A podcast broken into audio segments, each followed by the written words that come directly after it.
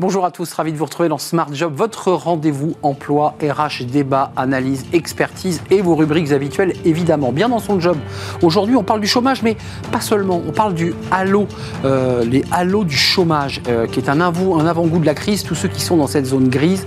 On va en parler avec un, expert, Alexandre Jude, économiste au Hiring Lab chez Indig. Il va tout nous expliquer. Le cercle RH est un grand entretien aujourd'hui avec Pierre Gattaz, euh, dirigeant de Radial, ancien président du et auteur d'un livre Enthousiasmez-vous, édition du Rocher, ce que la vie m'a appris et que je voudrais partager avec vous. On fera le point avec lui évidemment sur tous les sujets qui sont sur la table, télétravail, la semaine des 4 jours et la manière dont le gouvernement enclenche eh bien, France Travail puisque le Sénat et l'Assemblée nationale se sont mis d'accord sur la loi plein emploi. Le livre de Smart Job, tiens, la semaine des 4 jours sans perte de salaire, ça marche, c'est aussi le titre d'un livre. Euh, on en parlera avec euh, l'un de ses auteurs, Francis Boyer, il est consultant en innovation managériale. Il nous fera part eh bien, de son engagement pour cette semaine des 4 jours. Voilà le programme, tout de suite bien dans son job.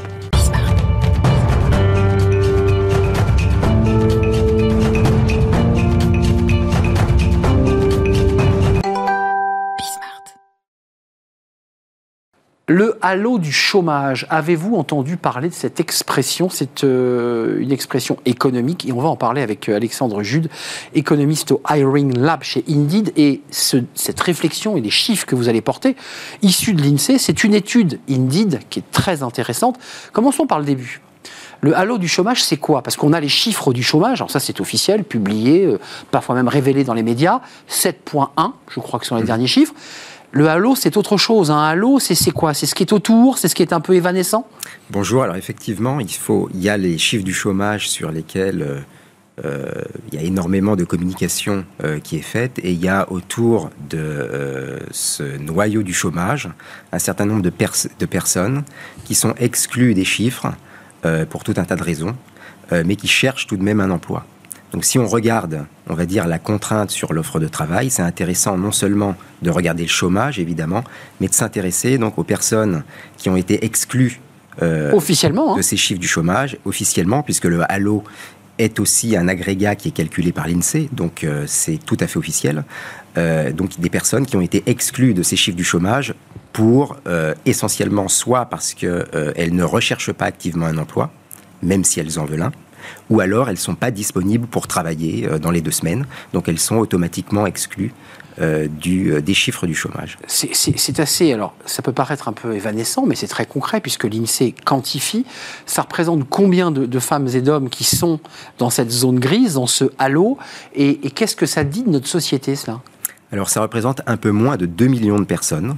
qui viennent s'additionner aux 3 millions. 2,2 millions de chômeurs, voilà, donc c'est en fait à peu près la même chose que le nombre de chômeurs. Euh, donc euh, si on veut regarder réellement, on va dire, la masse de personnes euh, qui voudraient travailler, qui sont à disposition potentiellement des entreprises françaises, il y a effectivement les 2,2 millions de chômeurs, mais il faudrait ajouter donc les 2 millions de personnes qui voudraient travailler et qui ne sont pas comptabilisées dans ces chiffres du chômage. 4,2 millions de personnes en tout. 4,2 millions de personnes, donc les deux officiellement recensés euh, en métropole, euh, sont les chiffres métropolitains, et, 2,2 millions qui se baladent, je mets des guillemets à ce, mot, des personnes non indemnisées qui ne touchent plus d'argent. Elles vivent comment? C'est quoi? C'est des métiers non déclarés? Alors, c'est, euh, on, est sur une définition qui n'a rien à voir avec les catégories Pôle emploi. Donc, il peut y avoir de tout hein, dans le halo autour du chômage. C'est juste que, encore une fois, pour être considéré comme chômeur, il y a en règle générale trois critères. Il faut ne pas avoir travaillé, il faut être disponible et il faut chercher activement.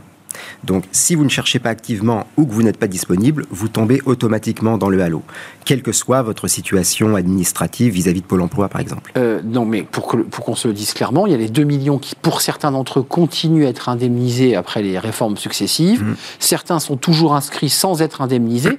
Et puis, dans ce halo, c'est des personnes qui sont sorties du champ de l'indemnisation, on est d'accord? Euh, alors, vous pouvez. Euh, alors, normalement, vous pouvez euh, être dans des, un certain nombre de catégories Pôle emploi en étant, par exemple, euh, euh, exemptés de, de, chercher un emploi. D'accord. Il y a des catégories pour ça. Il y a quand même, il y, a quand même une petite intersection entre le halo et certaines catégories Pôle Emploi. on ne peut pas non plus faire d'équivalence totalement. C'est pas aussi mécanique. Les, les, les, parois sont, voilà. Il y, a une perméabilité entre entre les deux, mais Qu'est-ce que ça veut dire aussi pour les entreprises qui nous regardent Comment faire pour les séduire, ceux qui globalement sont sortis de des écrans radars mm. Comment on fait pour les faire revenir Alors, ce qui est intéressant, c'est de regarder qui y a dans le halo, justement. Donc, en réalité, dans le halo, il y a un peu tout le monde. Euh, il y a pour deux tiers des gens qui se déclarent euh, non disponibles pour travailler. Donc il y a tout un tas de raisons. Il y a des personnes, par exemple, qui sont malades, euh, des personnes qui euh, vont prendre, euh, vont aider un proche, prendre un, proche en charge. Il y a aussi des personnes qui peut-être travaillent à des projets personnels, préfèrent aller en vacances, mais pour autant qui voudraient trouver un emploi. Mmh. Donc c'est paradoxal, vous en conviendrez. Mais ça je reflète... pars en vacances, mais je cherche un, emploi. Alors, ça reflète aussi les priorités qui changent un peu vis-à-vis -vis du travail, notamment post-Covid. Et ce qui est intéressant de noter, c'est quand on regarde l'évolution de la composition du halo, les personnes qui ne se déclarent pas disponibles ont tendance à prendre de l'importance sur les dernières années dans le halo.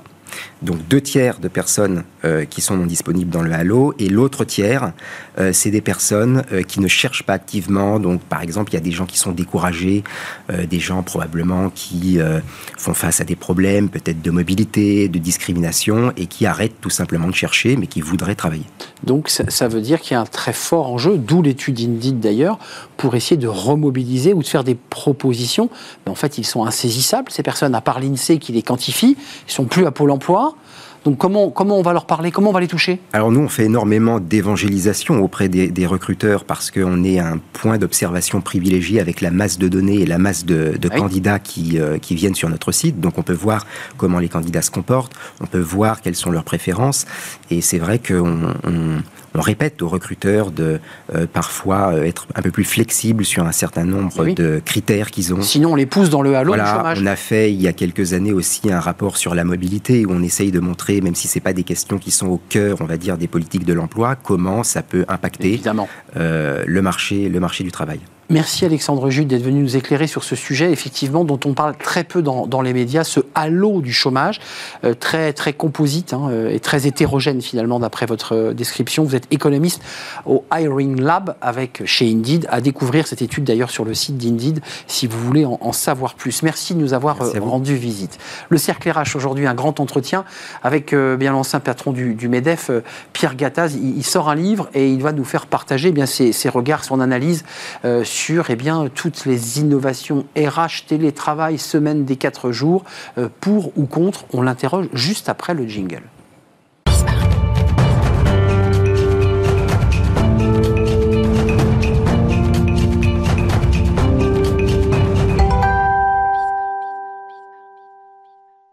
Le Cercle RH, aujourd'hui, un grand entretien avec Pierre Gattaz. Alors, il est toujours à la tête d'une très belle ETI radiale et l'ancien président du, MEDEF est engagé, on va en parler avec lui, dans un projet euh, à la fois euh, presque philosophique, littéraire, euh, environnemental dans le Luberon. Et ça, c'est sa deuxième partie de vie.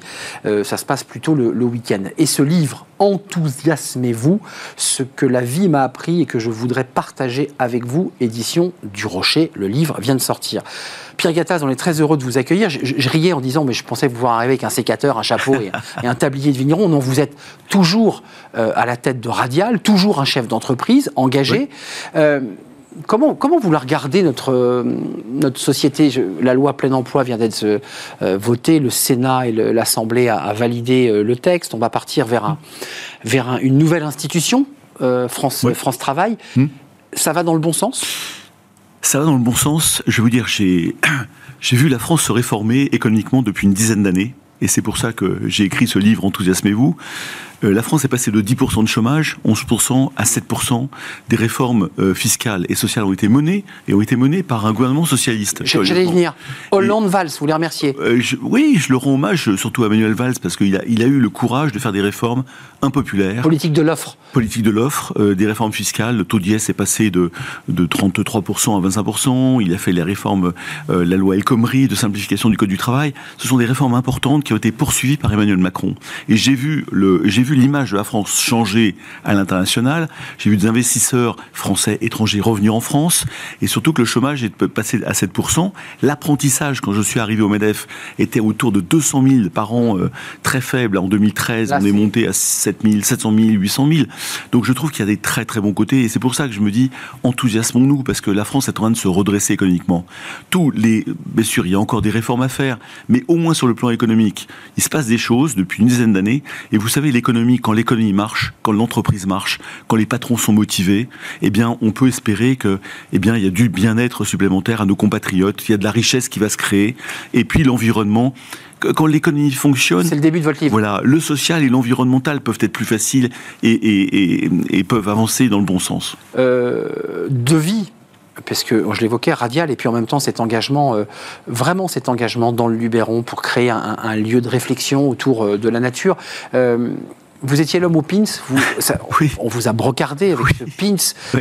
Vous, vous, le regrettez pas J'en suis très fier. Non, je veux dire, vous savez, quand on est président du MEDEF, il faut savoir ce qu'on veut. Moi, j'y suis allé pour la France, pour les entreprises. Je voyais un gouvernement socialiste qui, au tout début, avait des mesures qui, étaient très très difficiles pour pour tout le monde.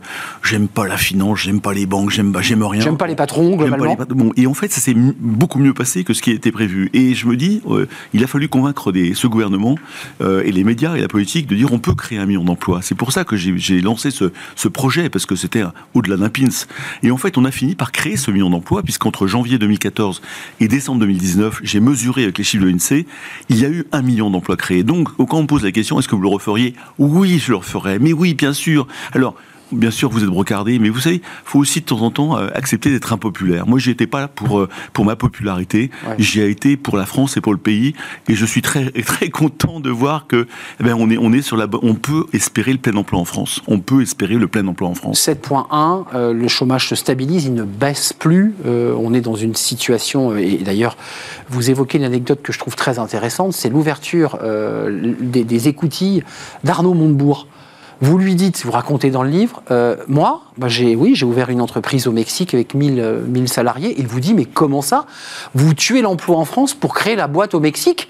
Et vous lui répondez, ben, en fait, j'ai sauvé ma boîte. Mais j'ai sauvé ma boîte parce qu'en effet, euh, euh bah, j'ai plein de petites anecdotes sur les députés, sur des ministres que j'ai côtoyés, souvent bienveillantes d'ailleurs, mais Arnaud Montebourg. Un peu agressif disant, quand même sur le coup. Bah oui, Arnaud Montebourg me disant, vous avez créé 1000 emplois au Mexique, vous avez délocalisé sauvagement, mais je lui ai répondu, monsieur le ministre, pas du tout. Les 1000 emplois au Mexique permis de créer 300 emplois en France parce que j'ai pris des parts de marché parce que j'ai augmenté mon chiffre d'affaires aux États-Unis, notamment avec Boeing et tous ses fournisseurs. Et en fait, notre chiffre d'affaires a augmenté, nos profits ont augmenté. Je les investis en majorité en France d'ailleurs, dans un outil industriel. Et on, on s'est positionné de plus en plus sur l'excellence française, sur l'excellence des composants électroniques. Vous l'avez dans la poche parce que je l'ai dans ma poche. Sais que je vous ai souvent interviewé et vous avez souvent ce petit. C'est ça que vous faites. Hein, vous fabriquez C'est un, entre un composant électronique euh, qui est fait. Celui-ci est fabriqué à Château-Renaud. Je suis le premier employeur de Château-Renaud en Indre-et-Loire. Et en effet, euh, c'est un produit qui, qui permet de connecter des câbles, des, des câbles optiques, des câbles coaxiaux. C'est monté dans les avions, c'est monté dans beaucoup de systèmes. Et c'est l'excellence française. Il y a une quinzaine de technologies. Euh, c'est tout. C'est de la conception, de la création, de l'investissement français.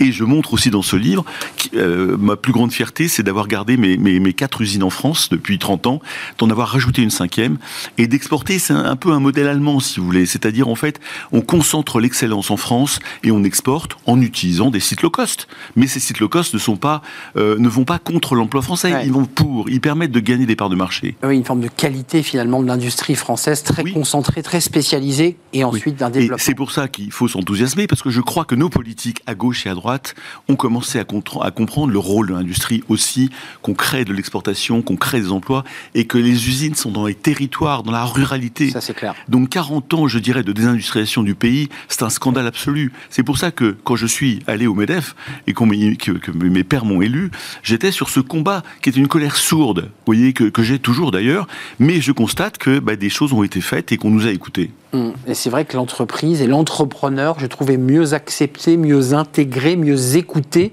que euh, une certaine époque où la CGT venait vous déposer votre compteur électrique ou, manifester devant votre maison. Mais exactement, je crois que le terme entrepreneur est très intéressant parce qu'il est accepté par tous, à gauche et à droite. D'ailleurs, j'ai croisé l'ancien secrétaire de la FIB de, de, Force ouvrière, hum. Jean-Claude Mailly, qui n'était pas forcément l'un des plus simples comme partenaire social, mais qui m'a dit il y a quelques mois, je suis entrepreneur. Je suis entrepreneur, Jean-Claude, je suis entrepreneur. Et ben vous voyez, et ça c'est remarquable, ça veut dire que l'entreprise et l'entrepreneur, je crois, et ça me fait partie de, des bonnes choses de ce pays, c'est que ça y est, je crois que ben, de plus en plus de jeunes veulent devenir entrepreneurs, une majorité d'entre eux d'ailleurs. Avant, ils voulaient euh, souvent être fonctionnaires. Mm. Et puis, en effet, l'entreprise est quand même une communauté humaine qui a été beaucoup acceptée. Vous voyez, pendant, pendant le Covid aussi, c'est un refuge, c'est un endroit où euh, il y a, y a On voulait revenir, et les jeunes notamment, voulaient venir les jeunes travailler. revenir dans l'entreprise, absolument. Justement, vous, vous me faites ma transition il s'est quand même passé depuis le Covid une accélération. Les choses existaient avant, mais le Covid a tout accéléré. Euh, télétravail, euh, semaine des quatre jours.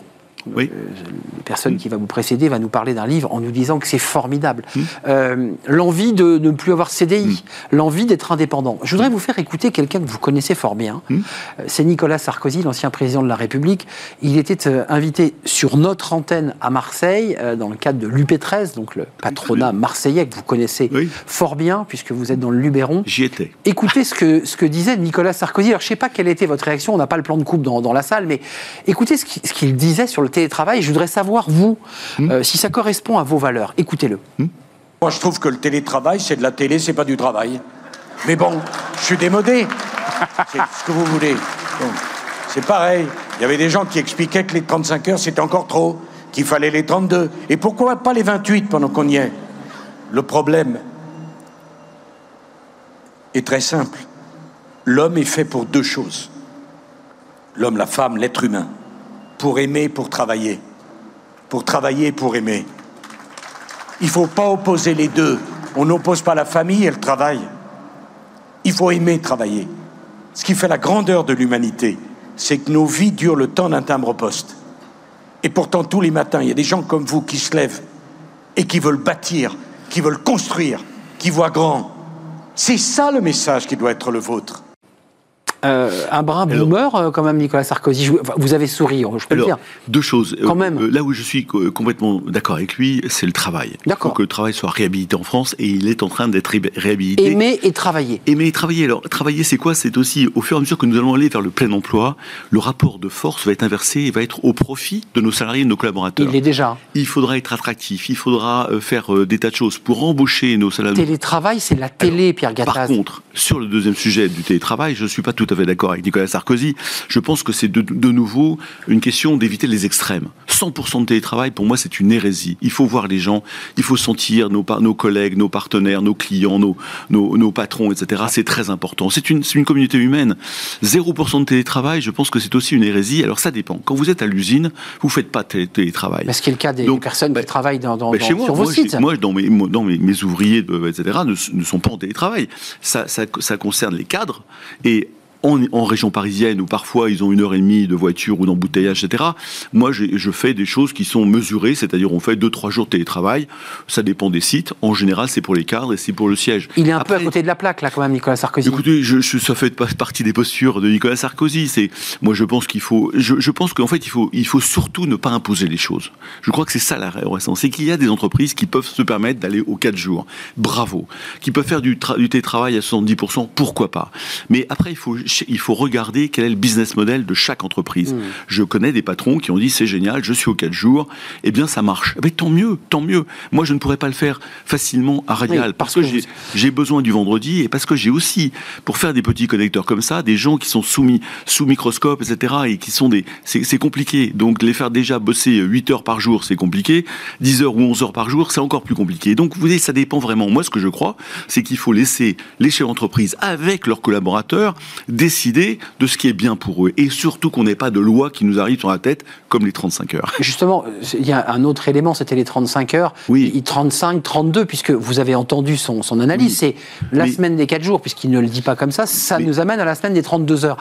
On, on va jusqu'où comme Mais ça? l'hérésie des 35 heures françaises, c'est imposé du haut. C'est ça l'hérésie. La, la, Moi, j'étais furibard, si vous voulez. Le patronat était furibard de l'époque. D'ailleurs, le président du MEDEF a démissionné le lendemain. Exact. Mais, mais c'est pas ça. C'est l'inverse de ce qu'on fait dans nos boîtes. Dans nos boîtes, on écoute les gens, on écoute nos ouvriers, nos ingénieurs la plupart du temps. C'est de la qualité totale, c'est du management participatif. Alors, le lean management dont vous parlez dans le livre, c'est important. J'en parle beaucoup, j'en parle beaucoup, et je voudrais qu'on transpose ça dans la sphère publique, euh, parce que parce que c'est ça le problème à mon avis, c'est qu'on ne font pas, on ne fait pas assez confiance aux fonctionnaires de base qui voient les infirmières voient des problèmes toute la journée, les médecins voient des problèmes toute la journée. C'est l'ARS qui décide. Mais c'est le top down. Mm. Donc en fait, il y a quelqu'un qui va décider du haut et on, leur, et on leur met une structure de gestionnaire sur le côté qui est énorme. Mm. Donc je dis, mais inspirez-vous de ce qu'on fait dans les, dans les entreprises. Et donc je pense que, que, que les gens veulent, pas, veulent travailler 35 heures ou 28 ou 32, c'est le chef d'entreprise avec ses équipes qui doivent décider que son business model marche avec 30 heures. Mais tant mieux, bravo. C'est pas mon, mon business model à moi par contre. Ça veut dire quand même qu'il faut quand même une, une, une capacité d'ouverture, d'écoute et de qualité du dialogue. Je ne parle pas du dialogue social, même du dialogue dans l'entreprise.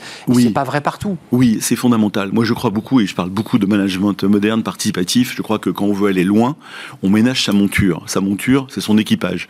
Et quand on traite bien son équipage dans les périodes de croissance, eh bien, quand il y a des crises, j'en ai pris quatre à Radial, l'équipage est resserré souvent derrière le capitaine et euh, veut conserver l'outil de travail et donc le bateau. C'est ça, en fait, la vie. C'est une formidable communauté humaine.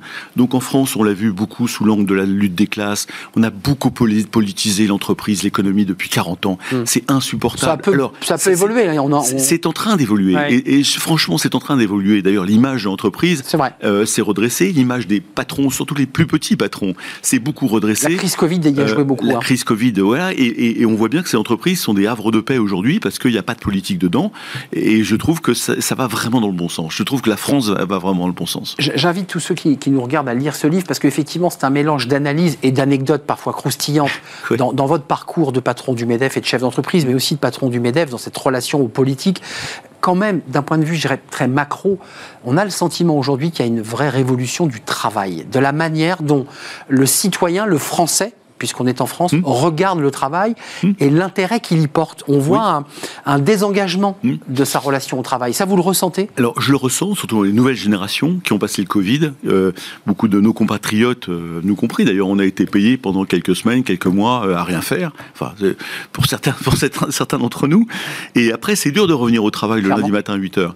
Donc, en fait, on a vu ça dans tous les pays du monde. Il y a eu la grande démission aux États-Unis. Donc, je crois qu'en effet, c'était un petit peu conjoncturel. Structurellement, je pense que c'est bien que euh, les gens s'épanouissent au travail. Nous, si les gens sont heureux au travail, arrivent avec le sourire le matin, c'est gagné. Et je pense qu'avec le plein emploi, les gens pourront sélectionner leur métier, leur patron, leur entreprise. Vous savez, à Londres, ils ont 2% de chômage à Londres. Mm. Celui qui est pas content dans son restaurant ou dans son martin, il traverse la rue et il va se faire Ça me fait penser à une petite phrase, ça vous rappelez? Traverse la rue, oui, oui, je dirais que c'est le plein emploi, ça. Alors après, quand vous êtes à 7%, c'est pas encore aussi facile que ça. Mais vous savez, tous les patrons aujourd'hui, bon, cherchaient il y a quelques mois beaucoup de monde. Aujourd'hui, je pense qu'avec la géopolitique, la nervosité, euh, il va peut-être y avoir quelques mois euh, un peu compliqués. Mais je pense que la France a des, a des atouts pour résister à cette, à cette crise passagère. Euh, Patrick Martin, nouveau patron du, du MEDEF, il, opposé à l'index senior, juste pour euh, totalement opposé, alors qu'il y a un vrai sujet sur les seniors. Et puis il y a la renégociation de l'assurance chômage. Vous êtes aux manettes, vous seriez aux manettes, vous dites il faut, il faut de nouveau une réforme pour réduire encore un peu plus le, vous savez, Le problème qu'on a, c'est un peu le coût du travail. Excusez-moi, mais je reviens sur quelque chose qui, quand vous donnez 100 euros net à quelqu'un, 100 euros net dans sa poche, ça nous coûte 200 euros aux entreprises. Bon, on est champion du monde de l'OCDE, des pays de l'OCDE sur le sujet. Donc il faut faire aussi bien le modèle social, il est généreux en France, on le sait tous, en dépensant moins. Et de nouveau, vous avez un problème de management de la retraite, de l'assurance chômage et, euh, et, du bloc de la sécurité sociale. Hmm. Euh, je ne dis pas qu'il faut enlever, euh, encore une fois, des droits, mais ceci étant dit, sur les retraites, c'est normal qu'on travaille plus parce que l'ensemble des pays européens ont bien compris qu'on on allait vieillir, vieillir, de plus en plus, enfin, vivre de plus en plus vieux. Il faut continuer, 64 ans, pourquoi pas. À mon avis, c'est une étape. L'assurance chômage, en effet, on a été très généreux. Très généreux. Bon, il y a eu deux réformes. Je ne sais pas si elles sont suffisantes ou pas. Et puis, vous avez le bloc de la sécurité sociale qu'il faut mieux gérer. Et là, je reviens sur mes idées. De telle façon à ce que ce que je propose dans mon bouquin, c'est que pour baisser un peu ce coût du travail et redonner surtout du, pouvoir d'achat aux gens, parce que moi, ce que je vois, ce sont des gens, en effet, qui, sont, euh, qui ont besoin de pouvoir d'achat. Eh bien, je dis, réduisons de 20% ou de 10% ou de 20% ces charges sociales et donnons la grande majorité à nos, à nos salariés, la grande majorité de ces économies. Et on le ferait ensemble avec les partenaires sociaux. J'adorerais qu'on se mette autour d'une table pour faire ça ensemble. Merci Pierre Gattaz. Euh, à la tête de Radial, d'une très belle ETI euh, qui se développe et puis engagé dans ce projet dans, le Luberon, euh, à la fois de culture et aussi d'accueil et de rencontres littéraires et philosophiques. Pierre Gattaz, Enthousiasmez-vous, dernier livre, édition du Rocher. Merci d'avoir fait un détour par le studio de, Smart Job. C'est un vrai plaisir de vous accueillir, Pierre Gattaz. Et réciproque. Merci, infiniment. La suite de notre programme Fenêtre sur l'emploi. Tiens, tiens, tiens, on parle de la semaine des 4 jours. Bon, on va pas être dépaysé. On accueille justement un auteur qui porte cette semaine des 4 jours et qui nous explique pourquoi c'est important.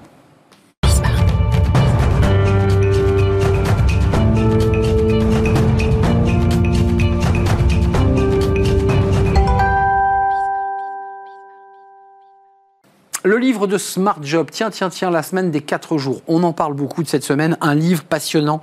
La semaine de 4 jours sans perte de salaire, ça marche avec un point d'exclamation. Édition Erol. C'est une révolution du rapport au travail, écrit par euh, Francis Boyer avec la collaboration de Thomas Laboret. Francis Boyer, merci d'être là. Consultant en innovation managériale, c'est un sujet que vous portez depuis longtemps. Ce livre est très riche parce que très documenté. Ce n'est pas une idéologie, c'est un vrai travail, j'allais dire universitaire, de fond. La productivité, la manière dont on organise le travail. Et je trouve passionnant dans ce livre, et j'aimerais qu'on le, le développe, la relation aux transformations managériales. Vous dites clairement que les études montrent que les semaines de 4 jours ne, ne gèrent pas, ne provoquent pas plus de stress et que les salariés sont heureux. Et ceux qui critiquent la semaine des 4 jours disent exactement l'inverse. Mmh. Expliquez-nous. Bah, déjà, bonjour et merci de m'avoir invité. Effectivement, moi j'ai écrit cet ouvrage. Euh, le, point de départ, c'était l'intérêt que je portais à, l'amélioration du bien-être alors qu'on augmentait la durée euh, quotidienne. Et, assez rapidement, euh, ma surprise a été de constater qu'on augmentait la productivité. Donc je suis assez allé rapidement sur le fait que ça pouvait être un nouveau contrat social. Donc, mais c'est un contrat social qui est avant tout un projet collectif. Et, ceux qui mettent à l'épreuve la semaine de 4 jours ont certainement raison de le faire.